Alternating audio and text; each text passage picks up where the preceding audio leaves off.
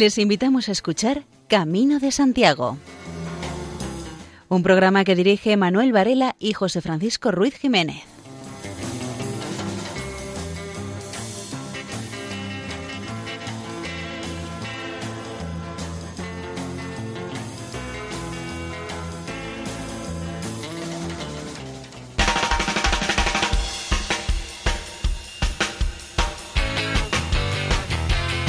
Queridos oyentes, les damos la bienvenida a una nueva edición del programa Camino de Santiago en la sintonía amiga de Radio María.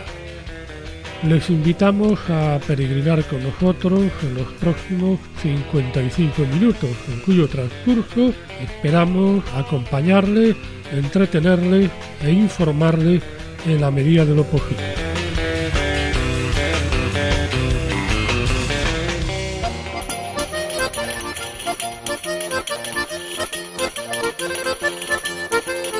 En nuestro programa de hoy les ofreceremos nuestras secciones habituales, noticias jacobeas y no podía faltar la música.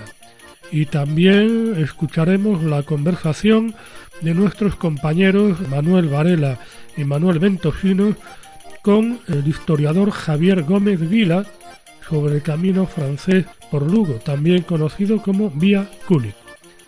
Y sin mayor dilación, entramos en materia.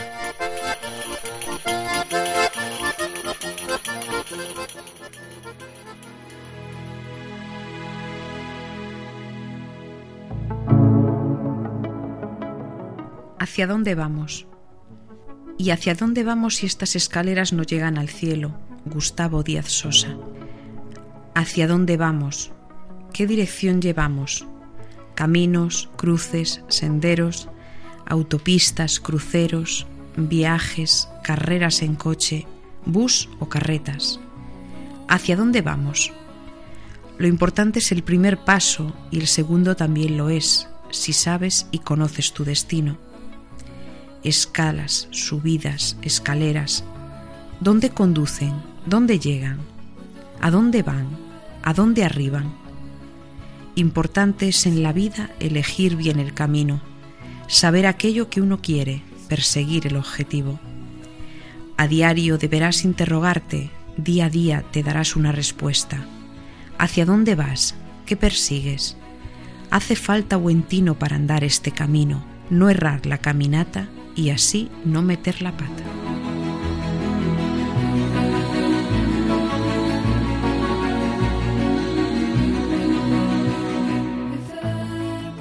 Empecé el camino con la mochila vacía, con ilusión y con miedo, pero el camino no acaba aquí. Ahora empieza el camino con la mochila llena y con mucho amor. Gracias a todos vosotros que como yo habéis hecho el camino. Me habéis dado una buena lección. Sois un ejemplo.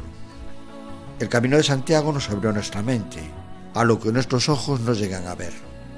Nos abrió a todas aquellas cosas positivas que todos tenemos, pero a veces hace falta que alguien nos dé un empujón para poder ver todas esas cosas que el camino tiene y que nos están esperando a nosotros. Podamos disfrutar de ellas. Esas cosas positivas, toda esa energía que nos falta, en el camino la vamos a recoger a raudales. Por mucho que les pese a todos esos detractores del camino, porque a verlos haylos. Siempre encontrarás a alguien que como un lazarillo te adentre en lo más profundo de este. Vas a sacar muchas experiencias positivas, también hay otras que no lo son tanto. Por eso debemos de cogerlas con cariño y al final no son tan malas como pensábamos al principio. El camino también es sacrificio. Si de verdad pensamos en que el camino es un camino de sacrificio, para poder ayudar a los que más lo necesitan, el camino te da muchas más fuerzas de lo que pensabas en un principio. Debes de abrir bien los ojos para que nuestro corazón pueda recoger todas esas cosas con el paso de los días y los kilómetros. Debes de aprender a sacrificarte por los demás. No seas egoísta, con el comportamiento con otros más débiles que nosotros. ¿O no te acuerdas cuando tú no podías y los demás se sacrificaban por ti? No intentes ser tú ahora el gallito. Igual te rompes en la primera cuesta que tropecemos. Debemos de hacer las cosas nosotros mismos. Cuando no tenías a nadie que te acompañara, tú suplicabas a los demás que te esperaran. ¿Por qué ahora tú no esperas? ¿Desprecias tú a los que piden ayuda? Eso no es de peregrino, ese tiene otro nombre que todos sabemos, pero que no necesitamos plasmarlo. Y nada más, buen camino.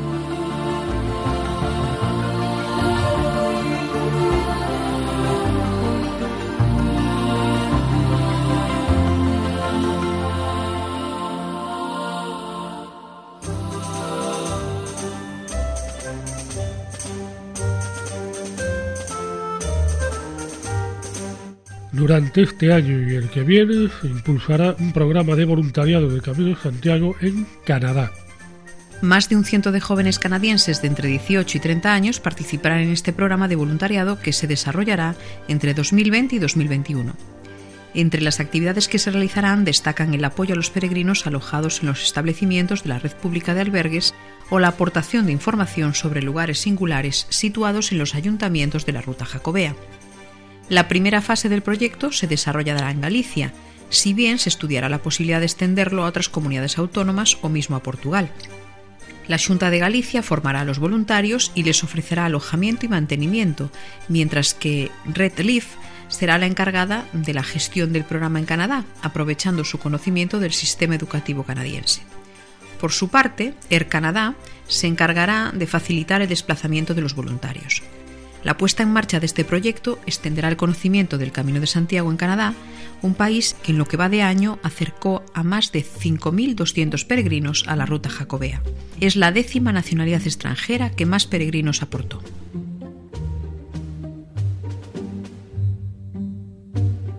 Los coreanos, los extranjeros más numerosos del camino a su paso por Burgos.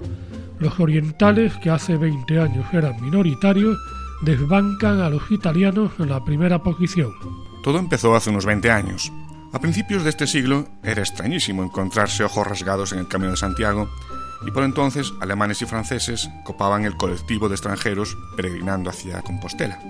Después llegaron los italianos, que a lo largo de los últimos años habían sido los más numerosos.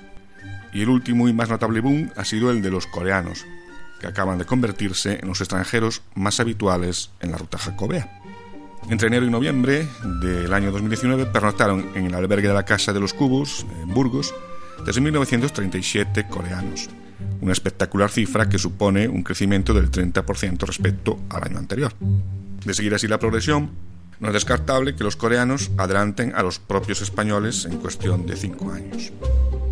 Tras los coreanos se sitúan los italianos, que pasan a ocupar el segundo puesto después de cinco años consecutivos eh, de primeros entre los extranjeros, y empiezan a quedar lejos los germanos y los franceses.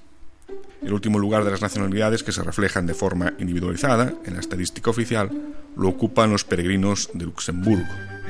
Los coreanos tienen fama de amables, pero también de duros y recios, y soportan estoicamente el frío mesetario que acecha en esta época del año. Algunos días han llegado a ser ampliamente mayoritarios en el albergue de los cubos, y no han faltado algunos de ellos a las tradicionales cenas Nochebuena o Nochevieja. Park Yun, Yo, Kim Jang-hee y Lee Juan-yun son tres primas, todas ellas profesoras y con edades comprendidas entre los 54 y los 59 años, y hacen el Camino de Santiago. Es una ruta que se están tomando con calma, les llevará unos 35 días completarla, porque van visitando poco a poco las localidades que encuentran, en cuanto al idioma, apenas hablan inglés, pero se apañan con alguna aplicación de traducción automática. Una de ellas, eh, Park, dice que el camino es bonito, confortable. La gente es amable y transmite mucha esperanza. En Corea dejaron a su familia, que no solo las comprende, sino que también las anima a esta pequeña odisea y que tienen una muy buena impresión de lo que han podido ver en el camino son una viva imagen de los sonrientes orientales que cada vez es más habitual encontrarse por la ruta de la flecha amarilla, pero que nadie los confunda genéricamente con chinos, son coreanos, de Corea del Sur por supuesto, y hace tiempo que dejaron de ser una rareza. Hay varias razones que se mezclan para explicar el porqué de este fervor surcoreano. Hay quienes mencionan eh, un audiovisual y otros citan a Kim Nan-hee, una escritora famosa en Corea, que relató su propia experiencia en el Camino de Santiago. Se apunta también, como explicación, a la espiritualidad oriental, enriquecida y mezclada con la aportación de la comunidad cristiana de Corea, que es minoritaria pero muy activa, como motivo para arrastrar a miles de personas cada año hasta la otra punta del globo. Es esta una información del diario de Burgos.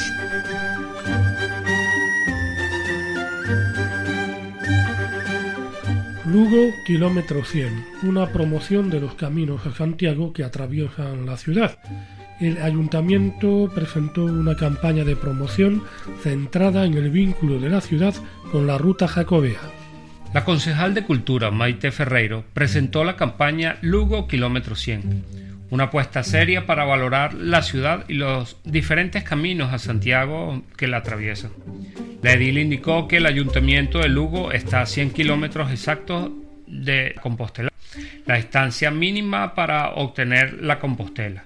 Esto hace que Lugo pueda ser más atrayente para las personas que quieran hacer el camino por primera vez, escapando de la masificación del camino francés, o como punto de partida de una nueva ruta a Compostela, indicó la responsable del área de cultura. Son cuatro los caminos de Santiago que atraviesan Lugo, y además en la ciudad se cuenta con tres patrimonios de la humanidad la catedral, la muralla y el camino primitivo, indicó Ferreiro, que añadió, esto hace de Lugo un atractivo de primer orden, con el que muy pocas ciudades pueden competir. La concejal anunció que el área de cultura trabaja para mejorar las infraestructuras y la estética del camino primitivo a su paso por Lugo, mejorando, entre otras cosas, la señalización del camino. Además, dentro de la programación cultural, se realizarán actividades para la promoción del camino primitivo.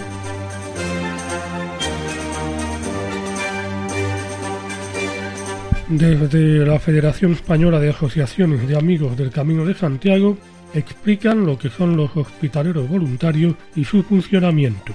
En los últimos años, un numeroso grupo de personas de toda edad y condición se ha propuesto renovar un aspecto de esta hospitalidad merced al trabajo de los hospitaleros y voluntarios culturales del Camino de Santiago. Estos hospitaleros son antiguos peregrinos que dedicaban parte de sus vacaciones a atender de forma voluntaria y gratuita los albergues de peregrinos y a colaborar en la difusión de los contenidos espirituales, artísticos y culturales del camino. El único requisito necesario para ser hospitalero es haber hecho la peregrinación a Santiago y querer dedicar tu tiempo y capacidades de modo altruista a la acogida. Con el cursillo de preparación se da a conocer de antemano lo que uno se va a encontrar en esta otra cara del camino, que es la hospitalidad y que suele ser un trabajo duro. Normalmente, a principios de año, entre febrero y junio, se organizan una serie de cursillos preparatorios para aquellas personas que se hayan puesto en contacto con la asociación con la decisión de trabajar como hospitalero durante ese año. Estas personas remiten sus datos personales y toda aquella información que pueda ser interesante para el trabajo posterior. Los cursillos empiezan el viernes por la noche y terminan el domingo después de comer, y es obligatorio hacerlos.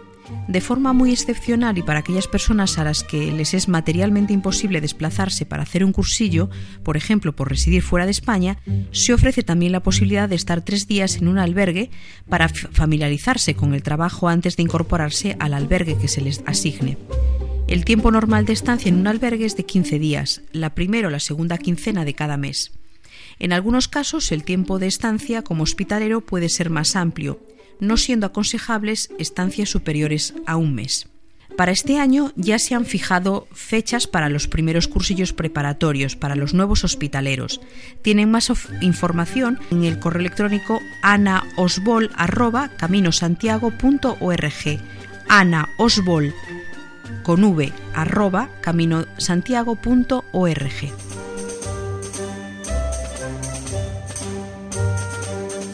primer curso para nuevos hospitaleros de 2020, que tuvo lugar en Sydney, Australia. El primer curso para los nuevos hospitaleros australianos de 2020 tuvo lugar en Sydney los pasados días 18 y 19 de enero.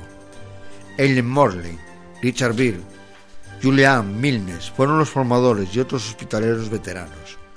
Michel Vicent asistió al curso el domingo para compartir sus experiencias como hospitalero en Grañón.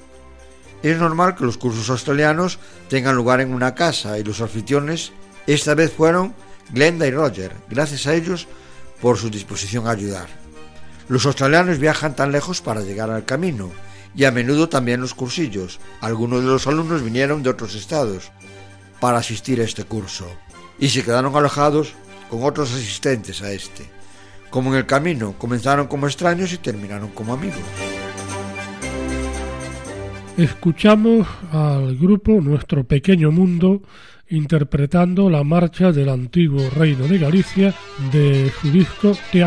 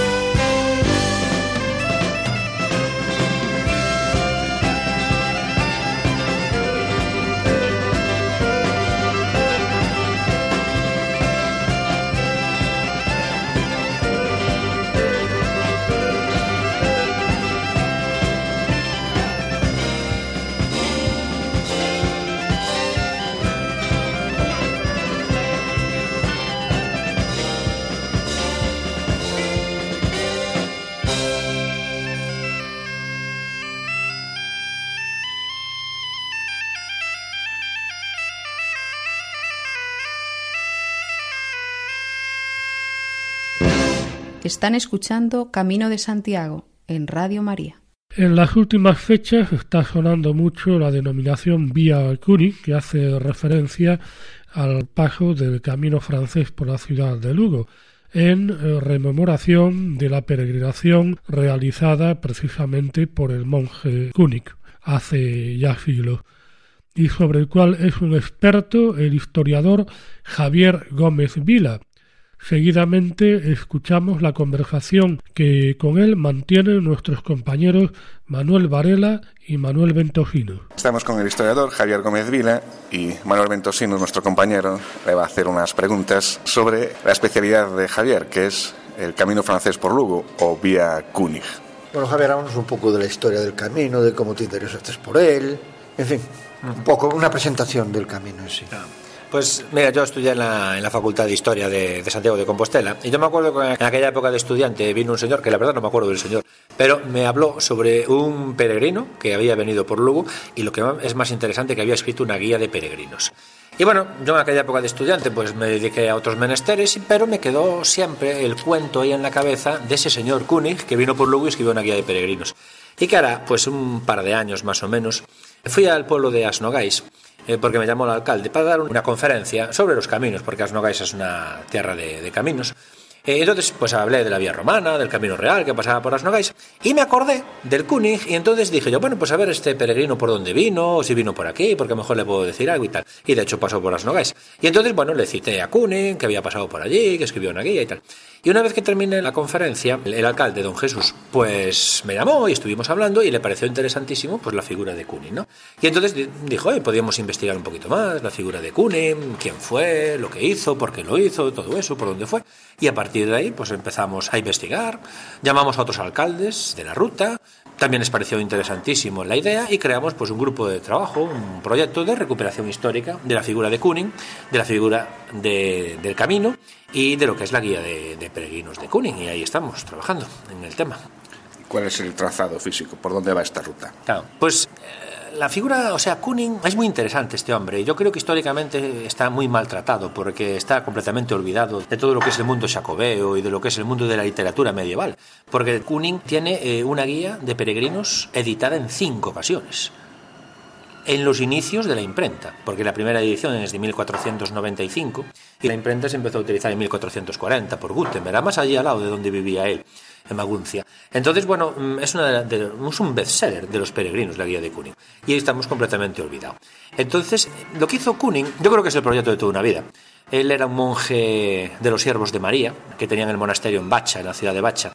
Entonces él lo que hizo fue, durante muchísimo tiempo, programar lo que es la peregrinación a Santiago de Compostela, pero con el objetivo de escribir una guía de peregrinos. Entonces él programó, pensó por dónde iba a ir y empezó a andar. 2.500 kilómetros hizo. Y lo hizo por los caminos de peregrinación tradicionales, o sea, por el de siempre, por los típicos. Nos vino por Suiza, cogió la vía Tolosana, por ejemplo, en Francia, y después en España cogió el camino francés, no hay ningún problema. Pero, ¿cuál es la diferencia con los otros peregrinos? ¿Cuál es la característica distintiva de Kuning? Y es que siempre que veía una montaña, la evitaba, sistemáticamente, evitaba las montañas. E-, esos rodeos para evitar las montañas es lo que se llama la vía de Kuning. ¿Por qué evitaba las montañas? Pues muy fácil, resumiendo, porque había muchísimos bandoleros y delincuentes en la época. Entonces era, sabía que era peligroso, que probablemente lo atracasen, y entonces pues el señor evitaba las montañas. Aparte de que bueno, tenía una climatología más difícil, se cansaba más, etcétera. Y cuando llega aquí a, España, pues evita dos puertos muy importantes, el puerto del Manzanal, el Bierzo, entonces evita el Manzanal yendo por arriba, y después cuando llega a Galicia, a la entrada de Galicia, pues ve la costa de Fava, que es una cuesta tremenda, ¿no? Del camino francés. Y él dice que no. Entonces coge hacia la derecha, evita la cuesta de Fava, el, el, pollo también, que también tienes muy complicado, y nos viene por un trazado muchísimo más suave, muchísimo más bajo, muchísimo más fácil de hacer. Nos viene por el pueblo de Pedrafita, después nos va a Snogais, nos va a Becerreá, nos va a Baralla, Corgo, visita la ciudad de Lugo y después continúa por Melide y en Melide ya vuelve a coger el camino francés en dirección a Santiago. Mezcla dos caminos, el camino francés y el primitivo. Sí, exactamente, porque eh, hay, en hasta Herrerías va por el camino francés de Herrerías hasta la ciudad de Lugo viene por lo que llamamos la vía Cúnig, que es original, que no es nada, y justo en la puerta de San Pedro de Lugo, ahí es donde vuelve a coger el camino primitivo y sigue el trazado del camino primitivo hasta Melide, exactamente. Y ahí en Melide vuelve a coger el camino francés, exactamente. Eh, sé que llevas una temporada muy grande intentando por todos los medios que la ruta Cúnig sea considerada camino oficial. ¿Cómo van esas gestiones? Pues la importancia de Cuni es enorme. Yo creo que cualquier persona que tenga una guía de peregrinos en la mano medieval dice, ostras, esto no es una cosa tal, porque es que solo hay dos guías de peregrinos medievales. Hay el Códice Calistino, que es del camino francés, y la otra guía de peregrinos medieval es la guía de König, no hay ninguna más. Entonces la importancia del documento es de tal envergadura que cualquier persona que lo vea dirá, esto está hecho. Es una injusticia histórica, que este camino no se haya recuperado antes, ¿no? Pero bueno, nunca es tarde si la dicha es buena. Entonces eh, la Junta, como realmente tiene que hacer y como está haciendo de hecho, nos publicó la guía de König, un libro muy bonito además, un libro publicado en 1999, es una lástima que se haya agotado pero bueno, ahora vamos a intentar reeditar esa guía y desde ese momento pues ya va dando una serie de pasos, lo que es la Junta, lentos, pero poco a poco sí va dando una serie de pasos en este sentido. Nosotros como asociación lo que hicimos fue recuperar el trazado físico del camino, ya tenemos el trazado recuperado totalmente al 100%, y la Junta nos dio una subvención para la señalización del camino ya lo tenemos señalizado y también nos dio una subvención para hacer un documental para la fase de publicitarlo un poquito y tal. Y tenemos un documental también historia sobre la Vía Cuni. Entonces es un eh, valento, pero bueno, ya hemos avanzado en un año y medio, hemos avanzado pues muchísimo, el trazado, la señalización y tal. Y yo creo que vamos en el buen sentido. Ahora lo que estamos intentando es que la gente lo conozca, que la gente disfrute de la Vía Cuni, porque es un camino precioso, es un camino por bosques autóctonos casi no hay asfalto, donde yo creo que te vuelves a encontrar con Kuning en, una esquina, tú dices ahí está Kuning porque es medieval, medieval totalmente. Entonces ya, ya sé que estos, estos procesos de recuperación de tan ambiciosos, ¿no? Pues son lentos, pero yo creo que en unos años no va a haber ningún problema para que todo el mundo pueda disfrutar oficialmente de esta ruta. Vamos, eh, para el 21 no, pero para el siguiente lo vamos a tener oficial de todas todas, ¿no? Para el siguiente tiene que ser. ¿eh? Y si no es oficial, yo te digo una cosa. Nosotros lo vamos a publicitar y vamos a decir a la gente lo bonito que es el camino. Y ya verás que aunque no sea oficial, van a empezar a bajar igual por aquí. Porque ya te digo, es un camino muy bonito y que además tiene una guía de peregrinos. Un bestseller, el gran bestseller de los peregrinos fue la guía Kuning. Tú fíjate lo que es la historia y cómo la historia nos puede cambiar los acontecimientos, ¿no? Porque claro, yo cuando empecé a estudiar la figura de Kuning, que llevo dos años ahí estudiándola profundamente, yo digo, ¿y por qué esta guía se editó cinco, en cinco veces, de 1495 a 1521, cinco ocasiones, y después desaparece y se nos olvida? Es como si no hubiera existido. ¿Qué pasó? Que en 1525 empezaron las guerras de religión en Alemania. Había muchísimos peregrinos que nos estaban bajando de Alemania por la guía de Kuning, viniendo por la ciudad de Lugo, pero en 1525 empiezan las guerras de religión. Lutero. Lutero en 1519 nos aparecen las 95 tesis en contra de la Iglesia Católica, muchísimos príncipes alemanes le dan la razón por cuestiones políticas y se enfrentan al emperador Carlos V, Carlos I de España y V de Alemania, y empiezan las guerras de religión. ¿Qué pasó? Que las peregrinaciones se cortan de raíz en 1525, ya ningún alemán baja, es peligroso, los luteranos lo ven mal, y hay unas guerras de religión que nos cortan las explicaciones. Si no hubiera estado Lutero, si no hubiera habido las guerras de religión, pues quizás el gran camino de peregrinación hubiera sido el de Cúnica. Hace unos días, en unas declaraciones al periódico ABC, mencionabas la documentación histórica con falta por descubrir en Becerreán, un monasterio. ¿Qué esperáis encontrar ahí? Penamayor, el monasterio de, de Penamayor. Ya sabéis que los peregrinos eh, en la Edad Media eh, les encantaba, aparte de llegar a Santiago de Compostela, les encantaba por el camino ir recorriendo lugares con reliquias porque en cierta medida pues aumentan el valor de la peregrinación que tú estás haciendo, porque en la Edad Media todos hacían la peregrinación por motivos religiosos, no como ahora que bueno, hay distintos motivos, pero en la Edad Media todo era motivos religiosos. Entonces te iban aumentando ese valor de la peregrinación. Entonces había muchos que iban al Cebreiro y en el milagro del Cebreiro, del Cádiz Sagrado, pues sí que encontraban ahí. Pero en Penamayor, en el monasterio de Penamayor en Becerrea, también tenían dos reliquias que muchísimos peregrinos iban a visitar. Y yo creo que Kunin también, en cierta medida, las visitó. ¿no? Era la Virgen de las Abarcas que no la tenemos ahora mismo localizada, ha desaparecido, pero lo que sí tenemos localizado es un lignum crucis de la cruz de Cristo, es un trocito muy pequeñito de la cruz de Cristo que todavía se conserva en el monasterio de Penamayor. Entonces estas dos reliquias, el Virgen de las Abarcas y lignum crucis, son por los grandes vestigios de Penamayor. Pero es que además la congregación de Penamayor estaba encargada de facilitar el tránsito a los peregrinos, ayudaba a los peregrinos. Solo tenemos que mirar el gasto que tenían en trigo para ver que daban de comer a muchísima gente. Eran 13 frailes y el gasto de trigo era para dar de comer a 500 personas al mes. Tú ves, el gasto de trigo es imposible para 13. Aquí le daban de comer a muchísimo. Mayor fue un monasterio que ayudó al tránsito de peregrinos en el propio monasterio y también creando otra serie de establecimientos para ayudar al peregrino. Por ejemplo, montaron un hospital en San Juan de Furco, que queda justo al lado de la vía Cuning, montaron una enfermería en Liñares. Entonces los monjes se desplazaban del monasterio a esos lugares para atender a los peregrinos de manera gratuita. Entonces Penamayor mm, es el gran monasterio de la vía Cuning en Galicia. Aparte del monasterio de Penamayor, ¿había más hospitales de peregrinos en esa ruta? que lo tengáis catalogado, eh, eh, vamos, hospitales o conventos o sitios realmente albergues para peregrinos, que es lo que eran. Después de Penamayor, ellos se desviaban en el Cebreiro, llegaban a Pena Mayor, que bueno, que está ahí a una distancia asequible, y después en la otra gran ciudad es Lugo. Lugo también está muy maltratada históricamente en relación a las peregrinaciones, porque ya lo dice todo el mundo, después de Santiago de Compostela, la gran ciudad de peregrinos es Lugo, de tránsito de peregrinos es Lugo, porque en Lugo confluyen pues varios caminos de peregrinación. Lugo llegó a contar con siete hospitales de peregrinos. Siete hospitales de peregrinos son muchos hospitales de peregrinos. Burgos tenía 20, 25, depende de la fecha, pero es que Lugo tenía, Lugo tenía 7. Entonces Lugo es la gran ciudad de peregrinos después de Santiago de Compostela. ¿Qué tenía Lugo en el siglo XV que quizás también animara a Kunig a venir por aquí?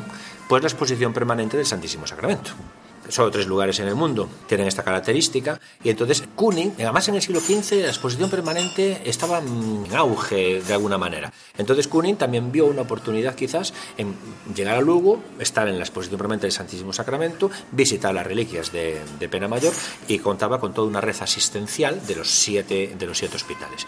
Después de Lugo se nos va a Melide y en Melide sí que tenemos constancia de varios hospitales de peregrinos también. Entonces eh, Kuning, que le dio mucha importancia también al tema de los hospitales, pues tenía perfectamente cubierta mm, por esta ruta pues todo lo que es esas atenciones de, comer y de, dormir. Además es curioso porque en la guía de peregrinos de Kuning él siempre nos habla de dónde puedes comer y dormir bien. Sabes que en la Edad Media los peregrinos recibían la comida gratuita, ¿no? Sobre todo pan, vino, a lo mejor un poquito de carne, bueno, y siempre te dice, oye, tú cuando llegues a Burgos, vete al segundo hospital a la derecha, allí te van a dar de comer fenomenal. Entonces, bueno, le interesaba mucho estos temas, evidentemente, claro. Pues Javier Gómez, muchas gracias. Hasta otra ocasión. Hasta luego y acordaros de que si queréis ver una ruta bonita con una guía de peregrinos tenéis que hacer la vía Cúnig. Doy fe, doy fe, doy fe de eso. ¿eh? Seguidamente escuchamos a los hermanos Cubero interpretando el tema La entradilla de su disco Cordaineros de la Alcarria.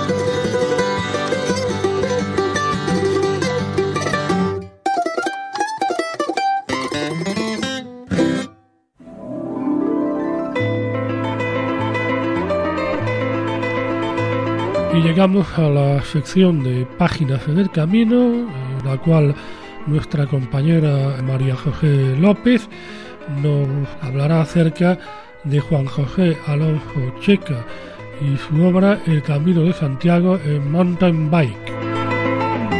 Juan José Alonso Checa nace en Barcelona en 1964, probablemente ya con los pies en los estribos de los pedales. Desde muy niño se siente atraído por el deporte y sobre todo por la bicicleta, a la que dedica tiempo y por la que profesa una gran pasión. Muy joven realiza travesías a través de los Pirineos, el Atlas, los Alpes, pero de todas es la vuelta al mundo la que ha suscitado mayor interés social. En el verano de 1990 decide abandonar Madrid para dar un giro alrededor de la Tierra y vivir la experiencia única de conocer los rincones más inéditos de este planeta. Al cabo de dos años es recibido como el héroe de un relato épico en el puerto de Cádiz, entre las ovaciones y admiración de los gaditanos. Pese a la magnificencia del acto, resulta, sin embargo, más trascendente por las consecuencias el viaje que realiza por el Camino de Santiago a horcajadas del sillín de su bicicleta. La experiencia la recoge en el libro El Camino de Santiago en mountain bike, editado en el año 1993 y reeditado varias veces, la última en el 2009. No debe soslayarse que los principios de su trayectoria profesional pasan por la crítica cinematográfica en el periódico Mundo Semanal y por el cultivo de la novela policíaca. Tiene el libro el valor de ser pionero en su especialidad, es decir, ser el primer libro escrito por alguien que recorre el camino en bicicleta, y aunque no es solo para ciclistas peregrinos, es sin duda una referencia indispensable y valiosísima para quienes han elegido este medio de locomoción. Consta de una introducción y un epílogo, además obviamente de un cuerpo central. De sabor gallego y arcaico es la reproducción final de un conjuro en torno a la queimada que un tabernero regala al autor para que le espanten todos los males. Hay dos partes bien diferenciadas. En la primera el autor divide el camino en cinco etapas, de Roncesvalles a Santiago, a razón de unos 150 kilómetros diarios aproximadamente, y siguiendo la estela del camino francés por ser el más transitado a lo largo del tiempo. El contenido principal es el relato de las impresiones y reflexiones del escritor en contacto con todos los elementos del camino, la naturaleza, las gentes, el paisaje, la gastronomía, el patrimonio, el libro se enriquece notablemente con las anotaciones históricas, las prescripciones monumentales y las leyendas que se registran a lo largo de los lugares por donde se pasa. El Camino de Santiago es fecundo venero de este género de sucesos. Cada etapa lleva un título sugerente y evocador. El camino de la lluvia, desde Roncesvalles a Logroño. El del silencio, entre Logroño y Hornillos. La niebla, desde Hornillos a Astorga el camino de las montañas de entre Astorga y Samos y por fin el de los vientos de Samos a Santiago.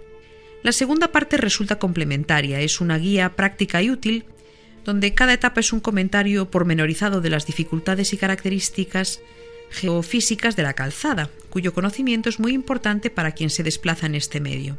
Estas indicaciones se acompañan también de una cartografía completa que señala la dirección recta del camino, evitando cualquier pérdida o extravío del ciclista que se pueda producir al respecto. Hay también una relación de refugios y alojamientos, mejorada en las últimas ediciones del libro, conforme esta clase de hospederías pues han ido aumentando en el transcurso de los años. Y por último, cierra esta guía una nominación histórico-artística de monumentos civiles y religiosos que jalonan el camino, descritos someramente en sus notas esenciales. Es un relato bien contado, ameno, compatible con la exposición de abundante información, que resulta indispensable al peregrino y sobre todo a quien elige la bicicleta como medio de desplazamiento en el Camino de Santiago.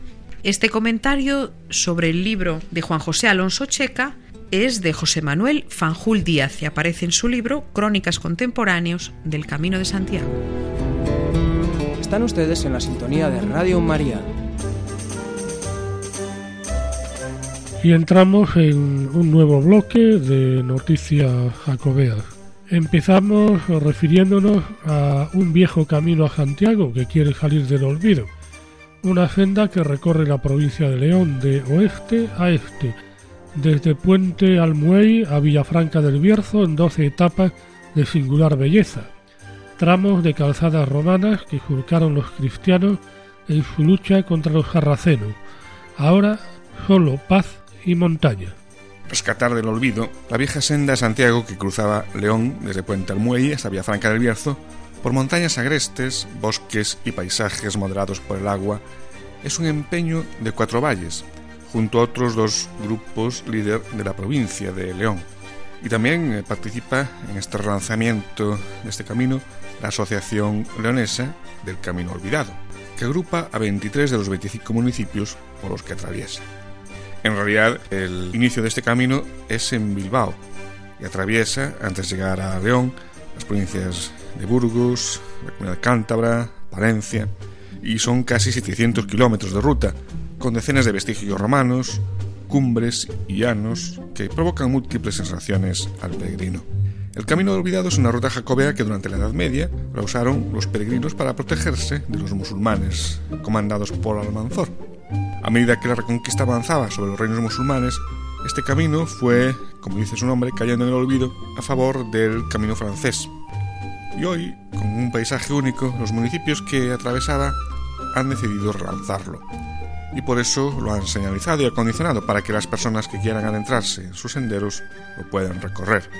Recorrerán localidades como Puente Almuey, Cistierna, Boñar, La Robla, Canales La Magdalena, Riello, Fasgar, Higüeña, Labaniego, Congosto, Cabañas Raras y Villafranca, donde enlaza con el camino francés.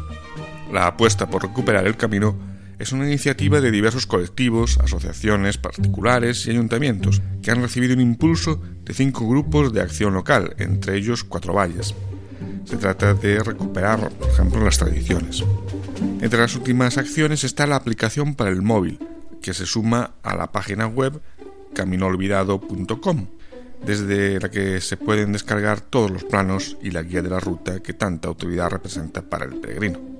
Al igual que la señalización, Materena que ha efectuado un gran esfuerzo con balizas, señales de localidad y paneles informativos que se han colocado en puntos estratégicos del trazado en cada uno de los ayuntamientos.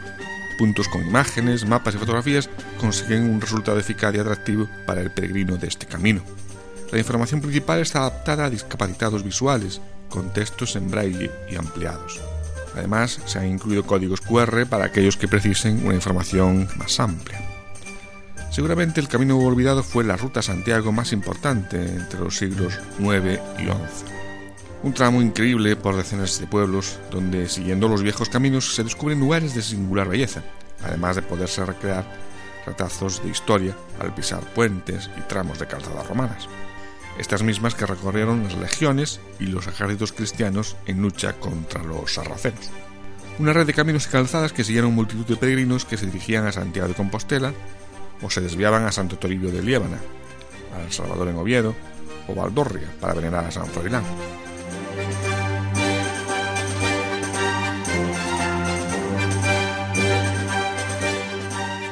La Escuela Gallega del Paisaje de la Fundación Juana de Vega organiza la segunda edición de los workshops internacionales de paisaje que llevan por título Tras las huellas del camino de invierno en los paisajes de la Ribeira Sacra.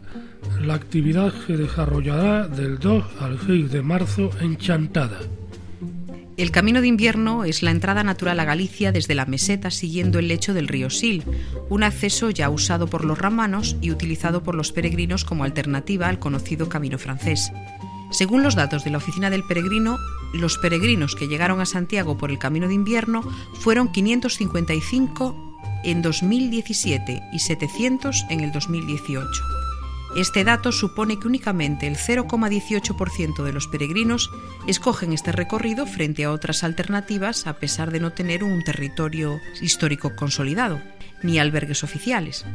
El camino de invierno destaca por sus cualidades paisajísticas y culturales, pues recorre en el tramo gallego el Parque Natural de la Enciña de la Lastra y el entorno natural del río Deza, y especialmente a Ribeira Sacra.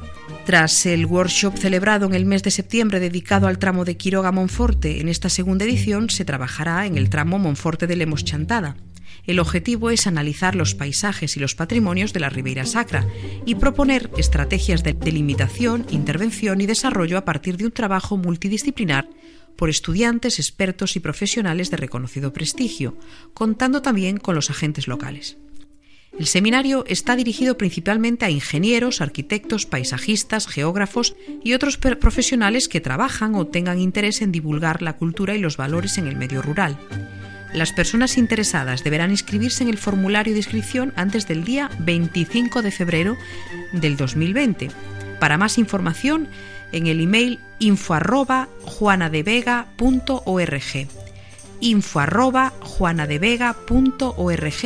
y en el teléfono 981 65 46 37 981 65 46 37 Nueva campaña de voluntariado de la Oficina de Acogida al Peregrino. La Fundación Acogida Cristiana en los Caminos de Santiago vuelve a lanzar un año más la campaña de voluntariado para la Oficina del Peregrino en Santiago de Compostela y los distintos albergues vinculados a dicha organización. Estas colaboraciones están dirigidas principalmente a aquellas personas que realizaron el Camino de Santiago y que desean seguir vinculados al fenómeno jacobeo, atendiendo y acompañando a otros peregrinos. En este sentido, Acogida Cristiana en los Caminos de Santiago ofrece la posibilidad de ser voluntario en una serie de albergues o en la oficina del peregrino de la Catedral de Santiago, dando la bienvenida y expidiendo la compostela para los peregrinos. En los albergues se recibe al peregrino, se le asigna una cama, se explica el funcionamiento del lugar y se está a su disposición para las necesidades en las que se les pueda ayudar. Mientras que en la oficina del peregrino, los voluntarios se encargan de estampar en la credencial el sello de la catedral y escribir el nombre del peregrino en la compostela. Además, se realizan labores de información práctica, horarios de misa, visitas a la catedral, se trata, en definitiva, de acoger cordialmente al peregrino. El voluntariado se organiza en periodos de 15 días. Para participar en el programa se puede solicitar en info acogida cristiana en el camino o en el 981 568846.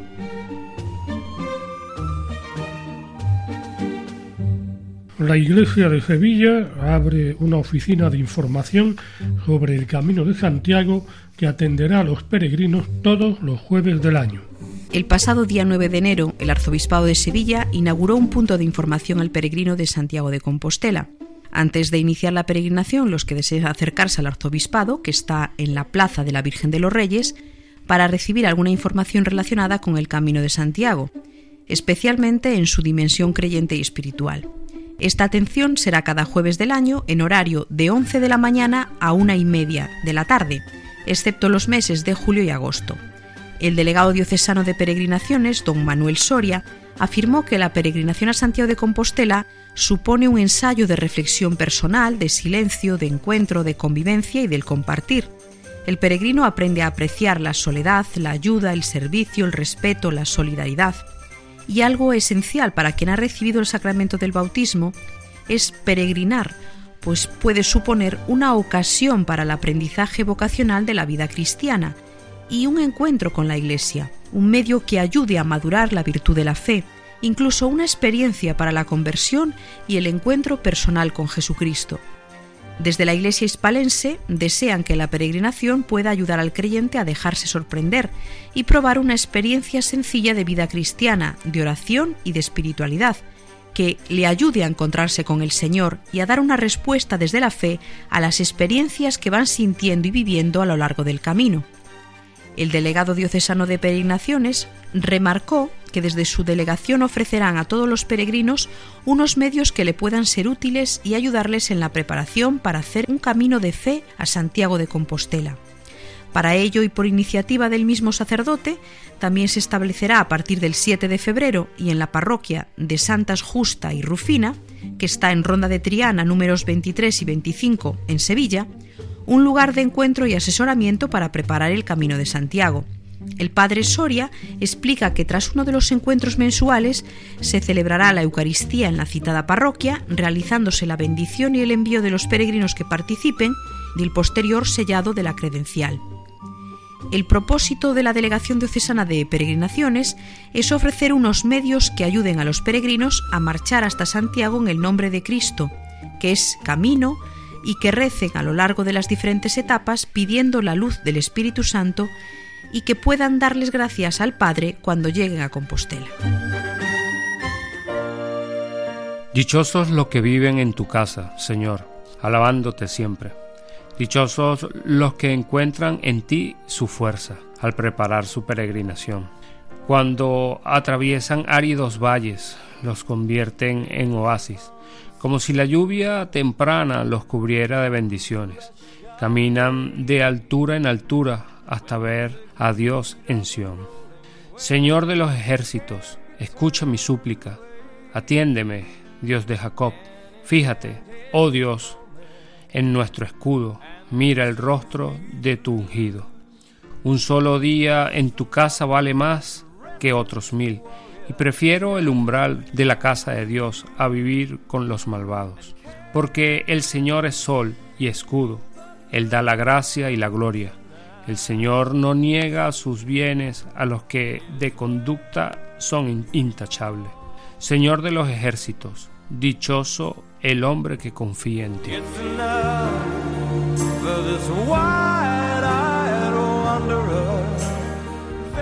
Hoy nos despedimos ya entrado el mes de febrero. Ya queda muy poquito para la primavera. Buen camino, compañeros. Para cualquier consulta o sugerencia pueden dirigirse al correo electrónico camino de Santiago Nos disponemos a iniciar una nueva y dura etapa que esta vez discurrirá entre las localidades de Nueva Delhi y Filadelfia. Hasta dentro de dos semanas, buenas noches y feliz andadura.